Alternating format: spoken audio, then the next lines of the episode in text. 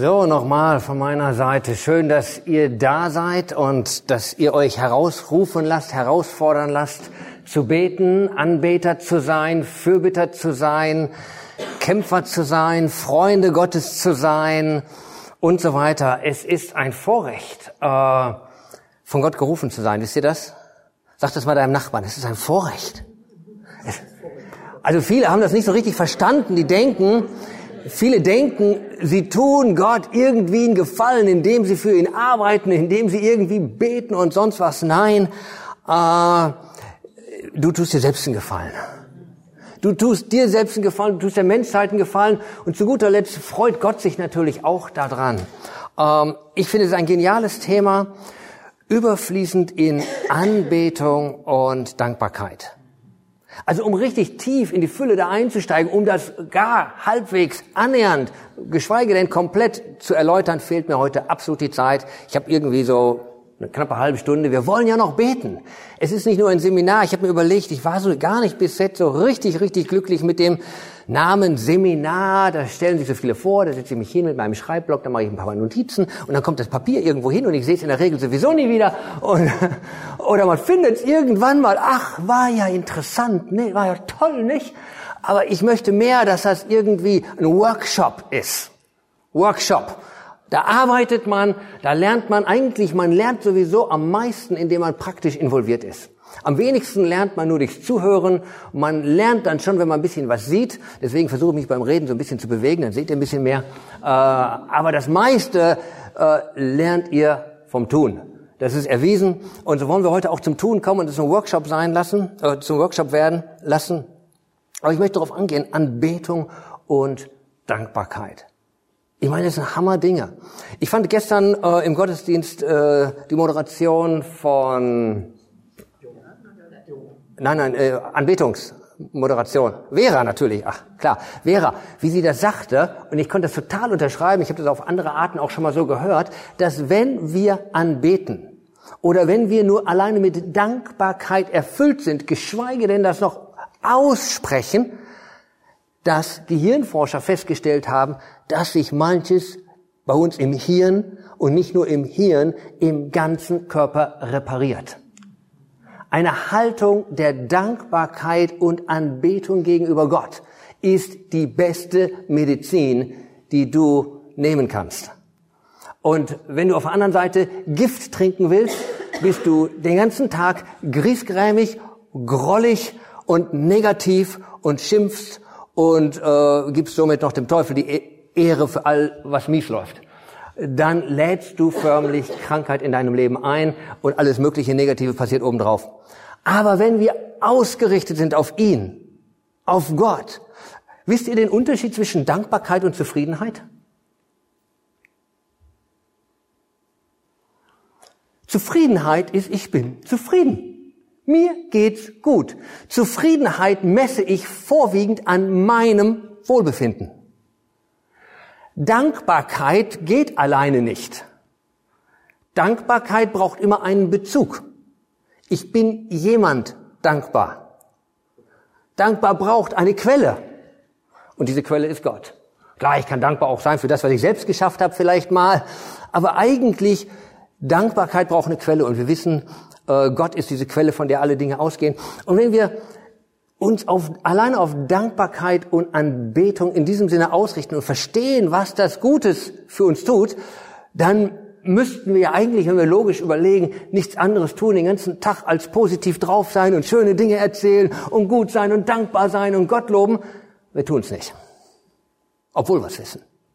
Und sogar, obwohl wir ja Christen die Bibel gelesen haben und eigentlich, und ich habe jetzt nicht die Zeit, äh, ich habe sie mir weder genommen in der Vorbereitung noch, dass ich sie hier hätte, all diese Bibelstellen rauszusuchen und zu quotieren, wo ein Aufruf zur Anbetung ist. Also da wären wir lange beschäftigt. Alleine nur die Konkordanz vorzulesen, wäre ich lange beschäftigt, diese Aufrufe zur Dankbarkeit und zur Anbetung. Und jetzt haben wir es doch schon, weil wir jetzt einige Jahre Christen sind, schon ein paar hundert Mal, geschweige denn vielleicht sogar ein paar tausend Mal gelesen oder gehört. Und es ist immer noch so teilweise, ich will jetzt nichts Negatives voraussetzen, aber so summa summarum gefühlt nicht so dieses Überfließende, was wir eigentlich uns ersehnen. Und die Bibel spricht von einem Überfließenden. Ich möchte dazu kommen, wer ist Gott eigentlich und wie ist Gott eigentlich? Also wenn wir da von Anfang an gucken, von Anfang in die Schöpfung, was ist Gott? Er ist überreich an den Dingen, die er macht. Wenn wir sein Wort lesen, wird das schon natürlich offenbar. Wenn wir heutzutage so ein bisschen National Geographic oder irgendwelche anderen Sendungen gucken oder medizinische Sachen gucken oder ins Universum gucken oder was weiß ich, was man da heutzutage in der Wissenschaft alles rausfindet, dann bleibt uns doch wirklich die Kinnlade offen, oder nicht? Du denkst, äh, geht das noch? Und du denkst irgendwie, jetzt haben sie irgendwie rausgefunden, dass nochmal zig Millionen Species von irgendwelchen Tierchen da unten in der dunkelsten Untersee, wo gar kein Licht mehr ist, dass da nochmal eine Million Arten von Viechern ist, die man vorher gar nicht wusste, dass sie da sind. Was machen die da unten im Dunkeln? Also, ich hätte sie nicht vermisst. Warum hat Gott sie gemacht? Warum hat Gott sie gemacht? Oder die Blumen, alle anders. Und ihr, ihr, ihr versteht, was ich meine. Ich kann mir die Zeit an dem sparen, die ganze Aufzählung jetzt fortzuführen. Es gibt eine Definition, warum Gott das gemacht hat. Er gibt und er macht mehr als genug. Er ist überfließend. Die, die Tiere fressen den Müll. Oh, das ist ja nett. Ne? Das muss mal Greta sagen. Ne? Oder naja, egal. Ähm, also Gott sorgt dafür, dass alles irgendwie funktioniert, aber es ist funktioniert. Es ist nicht minimalisiert auf irgendwie ein absolutes Minimum, dass es gerade funktioniert. Gott macht mehr, einfach weil er es schön findet, einfach weil er es kann, einfach weil er es will, einfach weil, weil, versteht ihr, was ich meine? Da ist kein Maß, an dem Gott sagt, oh, jetzt habe ich aber genug davon. Er ist einfach so voll davon. Das ist Gott. Und dementsprechend heißt es dann auch, hm, in 1. Mose war es ja schon geschrieben im Schöpfungsbericht, wie hat er uns geschaffen? Nach seinem Ebenbild. Es gibt auch diesen Spruch, wie Vater, so Sohn. Das heißt, ein Stück dieser überfließenden, überströmenden Kapazität oder ich will mal zumindest Genetik sagen. Ob sie ausgelebt wird, ist eine zweite Sache, aber diese Genetik ist mal in dir und in mir angelegt. Dass wir überfließend kreativ sind auch, überfließend möglich, überfließend reich. Wir haben vor kurzem im Hauskreis dieses Thema durchgenommen, reich sein. Wer war schon bei der Lektion in einigen Hauskreisen? Die sind schon schneller, andere sind ein bisschen langsamer. Ich hoffe, manche kommen überhaupt dahin. ähm, haben diesen, dieses Thema gehabt, reich sein. Nicht unbedingt nach dem Reichsein, nach dem Schema dieser Welt, aber reich sein nach dem Schema oder nach der Natur Gottes. Und dann heißt es da, und ich habe euch reich gemacht in allen Dingen, zu aller Zeit, an allen Dingen, dass ihr überall mehr als Genüge habt. Er überschüttet uns voll. Und äh, es heißt, oder Psalm 23, und ich decke dir einen Tisch und der Becher läuft über. Da heißt an einer anderen Stelle, und ich gebe euch ein gedrücktes, gerütteltes und geschütteltes Maß und das fließt immer noch über. Warum ist Gott so verschwenderisch? Weil er nicht aus einem limitierten Gefäß gibt. Es ist genug da. Und er lädt uns ein, in seiner Natur auch ihm zu antworten. Er gibt uns die Fülle und jetzt soll die Fülle aus uns wieder rauskommen und ihm entgegenkommen. Zum Beispiel im Psalm 119, Vers 171, ähm, da lesen wir, meine Lippen sollen überfließen von Lob, wenn du mich deine Satzungen lehrst. Also wenn wir das Wort Gottes hören, wenn wir das Gottes lesen, dann müsste das eigentlich so so ein, so ein Fass anstechen. Gott gibt mir sein Wort und das müsste eigentlich wie so eine Fontäne auslösen, dass ich nur noch so schnabuliere und sage, also mein Mund ist so voll. Wo das Herz von voll ist, geht der Mund voll über, ne? Wenn dieses Wort in unser Herz geschrieben ist. An einer anderen Stelle heißt es, wo heißt es? Ich habe es mir irgendwo aufgeschrieben. Hm, Johannes 7, 37. Wenn ihr denn da glaubt, wie die Schrift sagt, aus dessen Inneren oder aus dessen Leib werden hervorströmen lebendige Wasser. Wir denken, wer da glaubt, wie die Schrift sagt, aus dessen Kopf werden alle Bibelstellen kommen. Aber steht da nicht. Wer da richtig glaubt, wie die Schrift sagt, aus dessen Kopf werden alle Bibelstellen kommen. Wer da glaubt, wie die Schrift sagt, aus dessen Inneren werden Ströme lebendigen Wassers kommen. Ein Überfluss, ein Lob, ein Preis, ein Gegenüber, ein Gleichwerden von Gottes Natur. Und Gott ist überströmend. Die Frage ist jetzt, wie kommen wir dahin? Ich habe so ein bisschen nachgedacht, wie machen wir das manchmal? Und ähm, mir fiel so ein Bild ein und ähm, vielleicht ist es manchmal so, ähm, du hast so eine Zitrone. Zitrone ist gut, vitaminreich, ne? Und dann schneidest du die auf und dann presst du die aus. Und dann kommen auch so drei Tröpfchen raus, dein Glas ist so ein Fünftel voll und so ungefähr ist unsere Anbetung.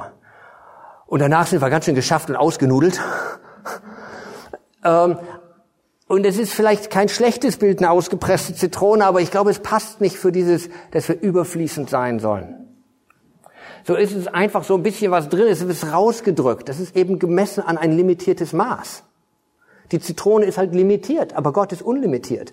Und Gott will nicht nur das, was du gerade irgendwie gesammelt hast, Retour. So ein paar Gebetsanliegen, die haben wir gesammelt oder ein paar Dankesanliegen, die haben wir irgendwie auf die Reihe gekriegt. Drei Dankespunkte am Tag ist sehr gut.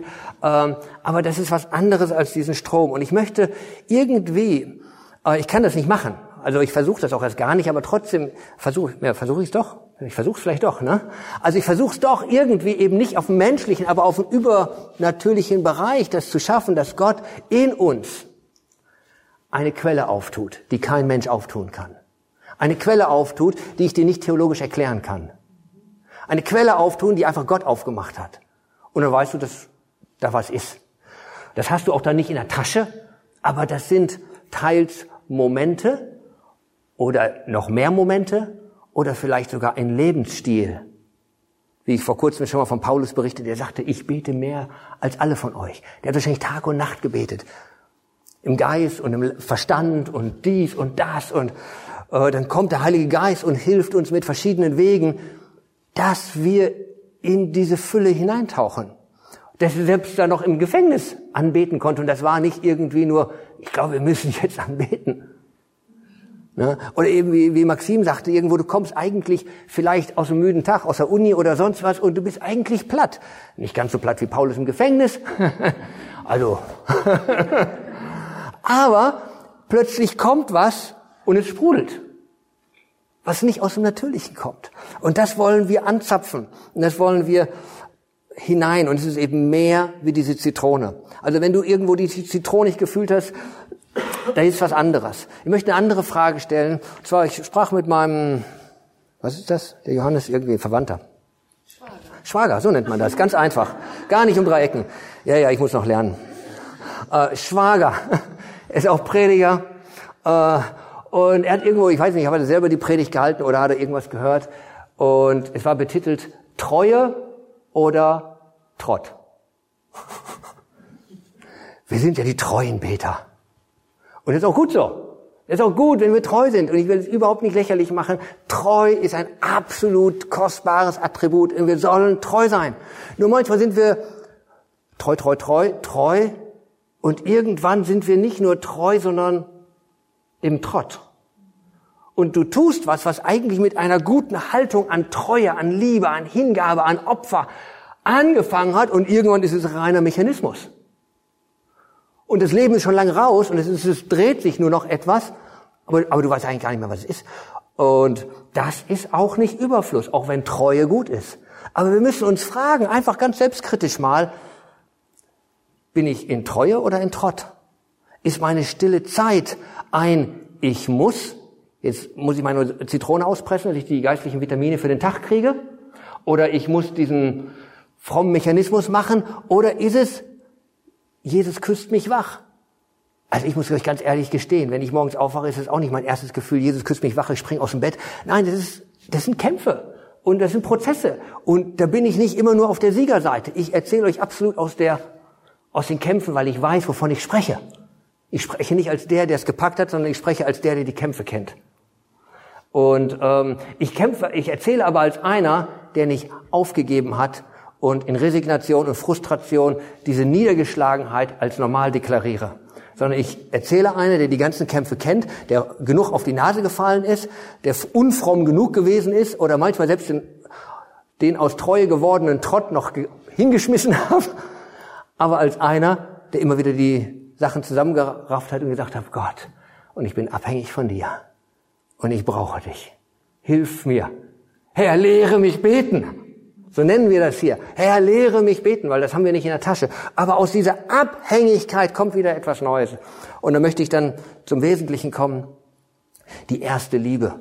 In der Offenbarung lesen wir das irgendwo. Da war auch eine Gemeinde, die hatte viele gute Werke, aber sie hatte die erste Liebe verloren.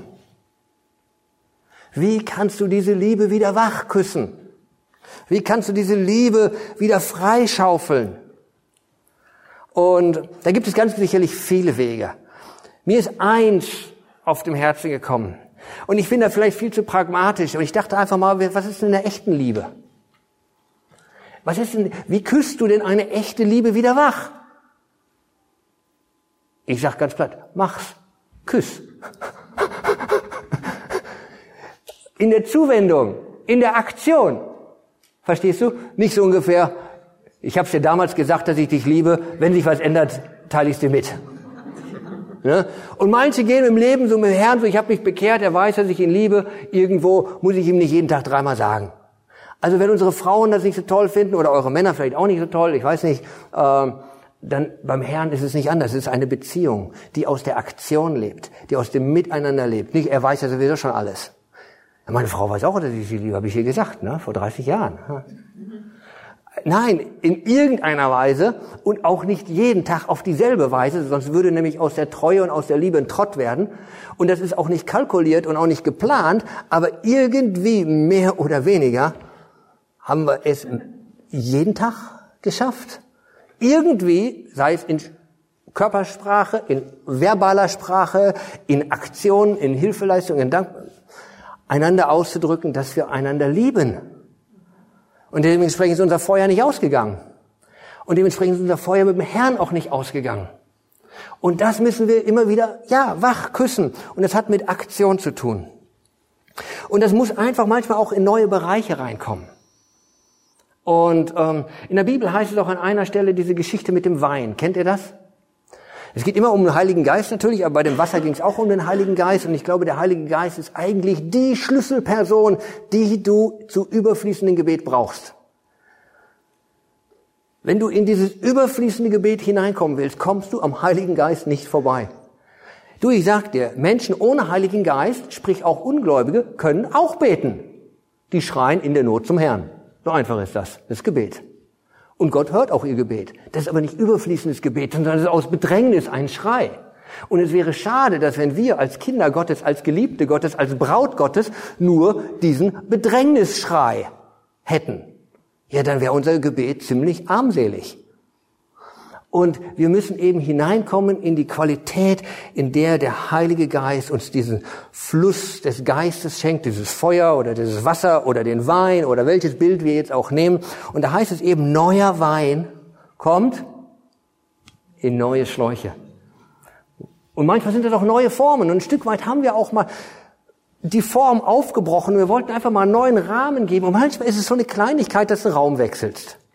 Und so ein bisschen, hä? Ach ja, jetzt ist was anders. Ne? Manchmal ist es, dass du irgendwas anders wechselst. Manchmal ist es schon mal, dass du in deiner, zum Date eine andere, eine andere Sache anziehst. Plötzlich hat deine Frau ein neues Parfüm. Oh. Ja, warum nicht? Probier's mal aus. Vielleicht hilft das der Liebe. Versteht ihr, was ich meine?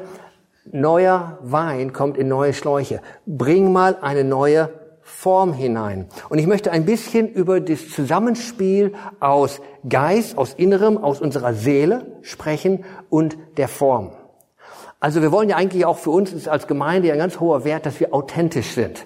Dass wir authentisch, junge, nicht so eine fromme, auch nicht so irgendwie abgehoben, sondern dass wir authentisch sind, dass wir echt sind. Und weißt du was, welche Menschen absolut authentisch wahrgenommen werden? Wo das Innere und das Äußere in Harmonie steht.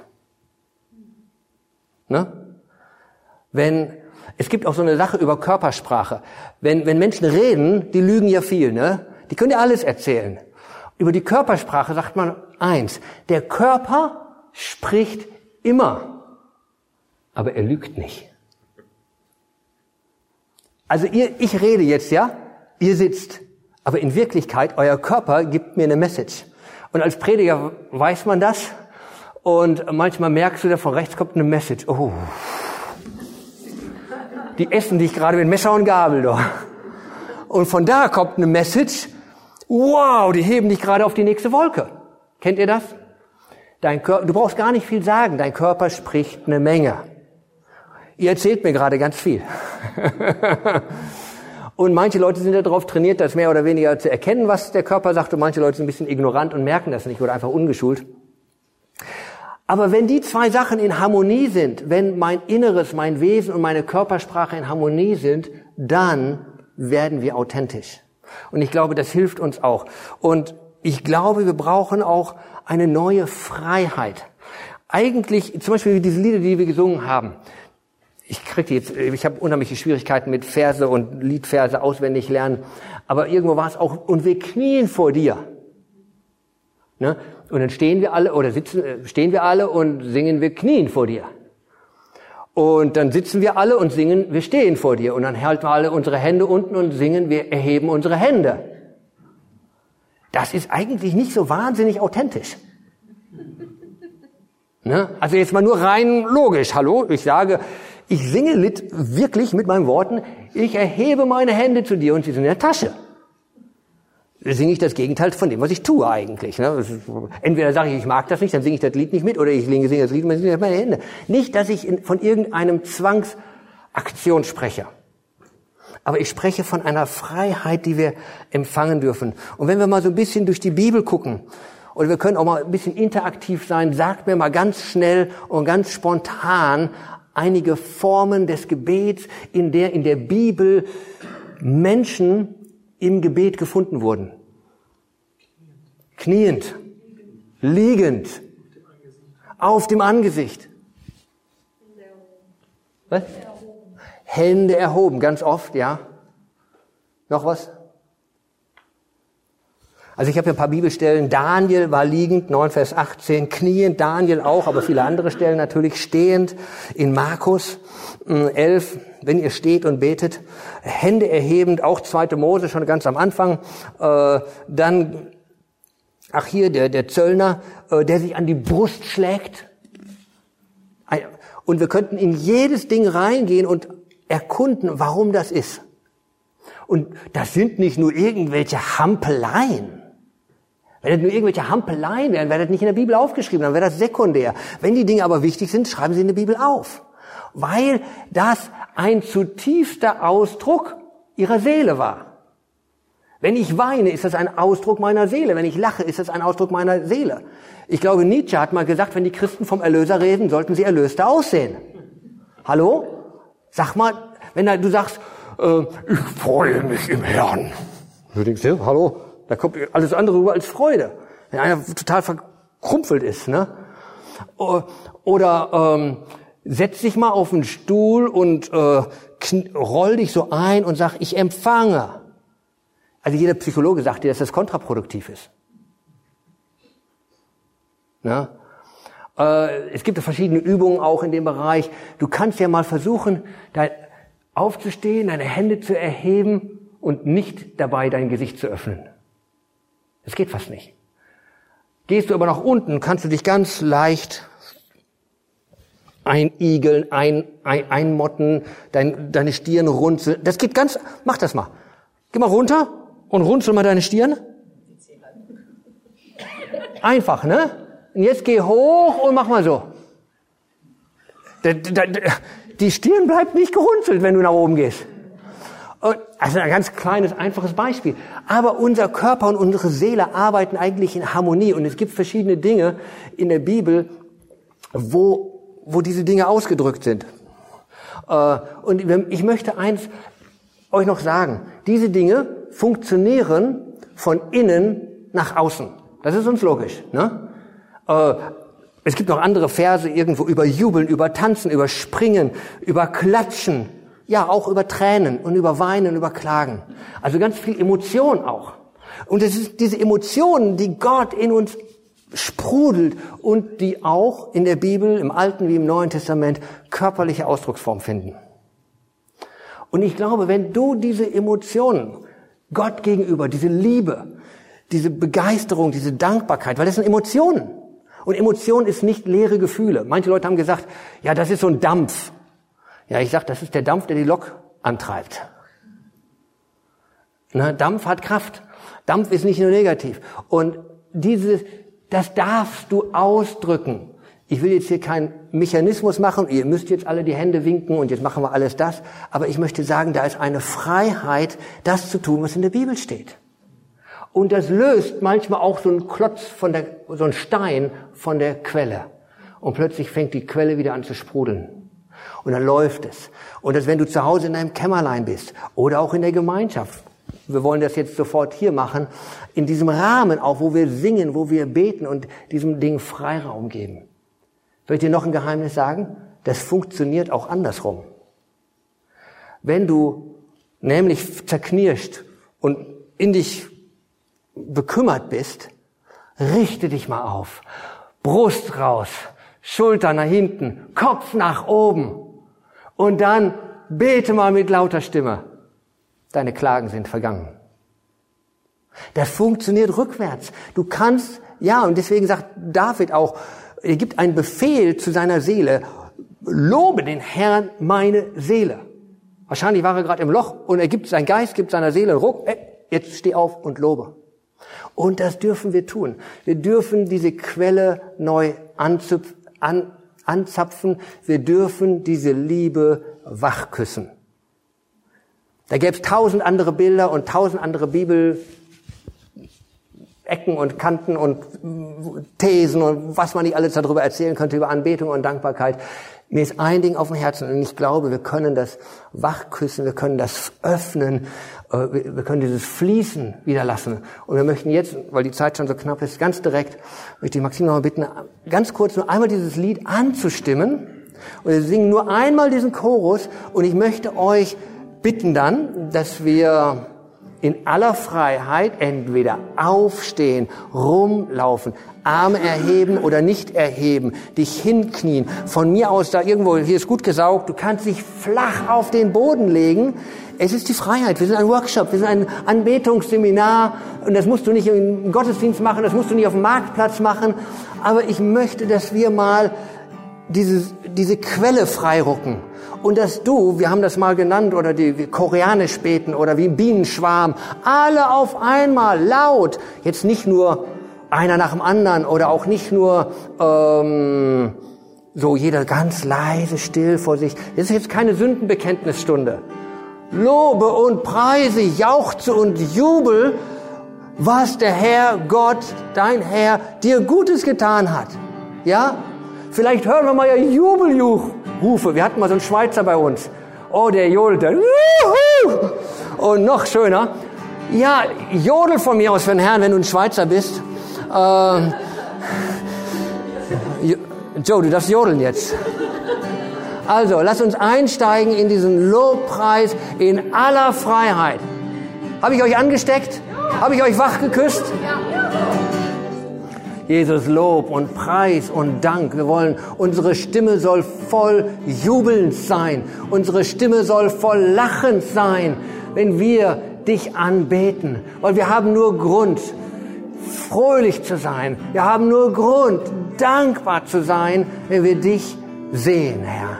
Wenn wir dich sehen, dann können wir nicht anders als sei es auf unser Angesicht fallen, sei es in die Luft zu springen vor Freude, sei es in die Hände zu klatschen, sei es gerührt vor Tränen, dein Angesicht zu sehen und vielleicht ohne Worte, weil sie einfach fehlen, vielleicht mit Worten, weil sie einfach übersprudeln. Aber egal wie, Herr, ich bete, dass du diese Anbetung und diese Dankbarkeit in unseren Herzen frei machst, dass du uns frei machst, auch von jeglichen Zwängen, dass du uns frei machst, ja, an Leib, Seele und Geist, dass wir uns nicht selbst im Weg stehen, sondern dass wir in diese Freiheit der Schönheit dieser Anbetung kommen, Tag ein und Tag aus.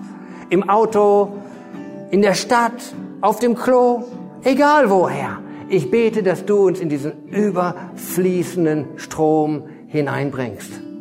In uns, die wir jetzt hier sind und in unsere ganze Gemeinde. Amen.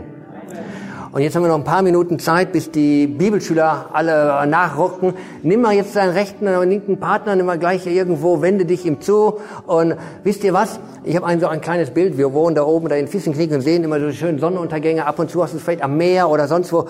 Weißt du, wie schön ein Sonnenuntergang alleine ist? Da fehlt was. Du musst es einem sagen. Ich sage immer, Christiane, Christiane, Christiane, komm mal, guck mal, wie schön. Kennt ihr das? Jetzt sag mal deinem Nachbarn, was so schön war in der Anbetung. Was war schön in der Anbetung? Zeig, mal einem, zeig ihm die Herrlichkeit Gottes, die du gesehen hast, in irgendeiner Weise. Versteht ihr, was ich meine? Manchmal kriegen wir das in Worte nicht formuliert, aber ich möchte euch hineinnehmen, weil das ist dann, was diese, diese Herrlichkeit, ein Lagerfeuer ist im Team immer schöner als alleine, ne? Und genau so, das wollen wir als Gemeinschaft erleben. Eigentlich wollte ich jetzt noch einen Teil machen, wo wir das in Gemeinschaft machen, aber meine Zeit oder unsere Zeit ist hier jetzt knackig mit einer Stunde abgeschlossen, aber nicht zu Ende, weil wir im Geist weiter, auch beim Bibelstudium, voller Anbetung sind. Amen? Amen. Gut. Berichtet, ermutigt euch noch ein bisschen, äh, was ihr in der Anbetung seid, überfließend. Und äh, dann geht's ins nächste gleich über.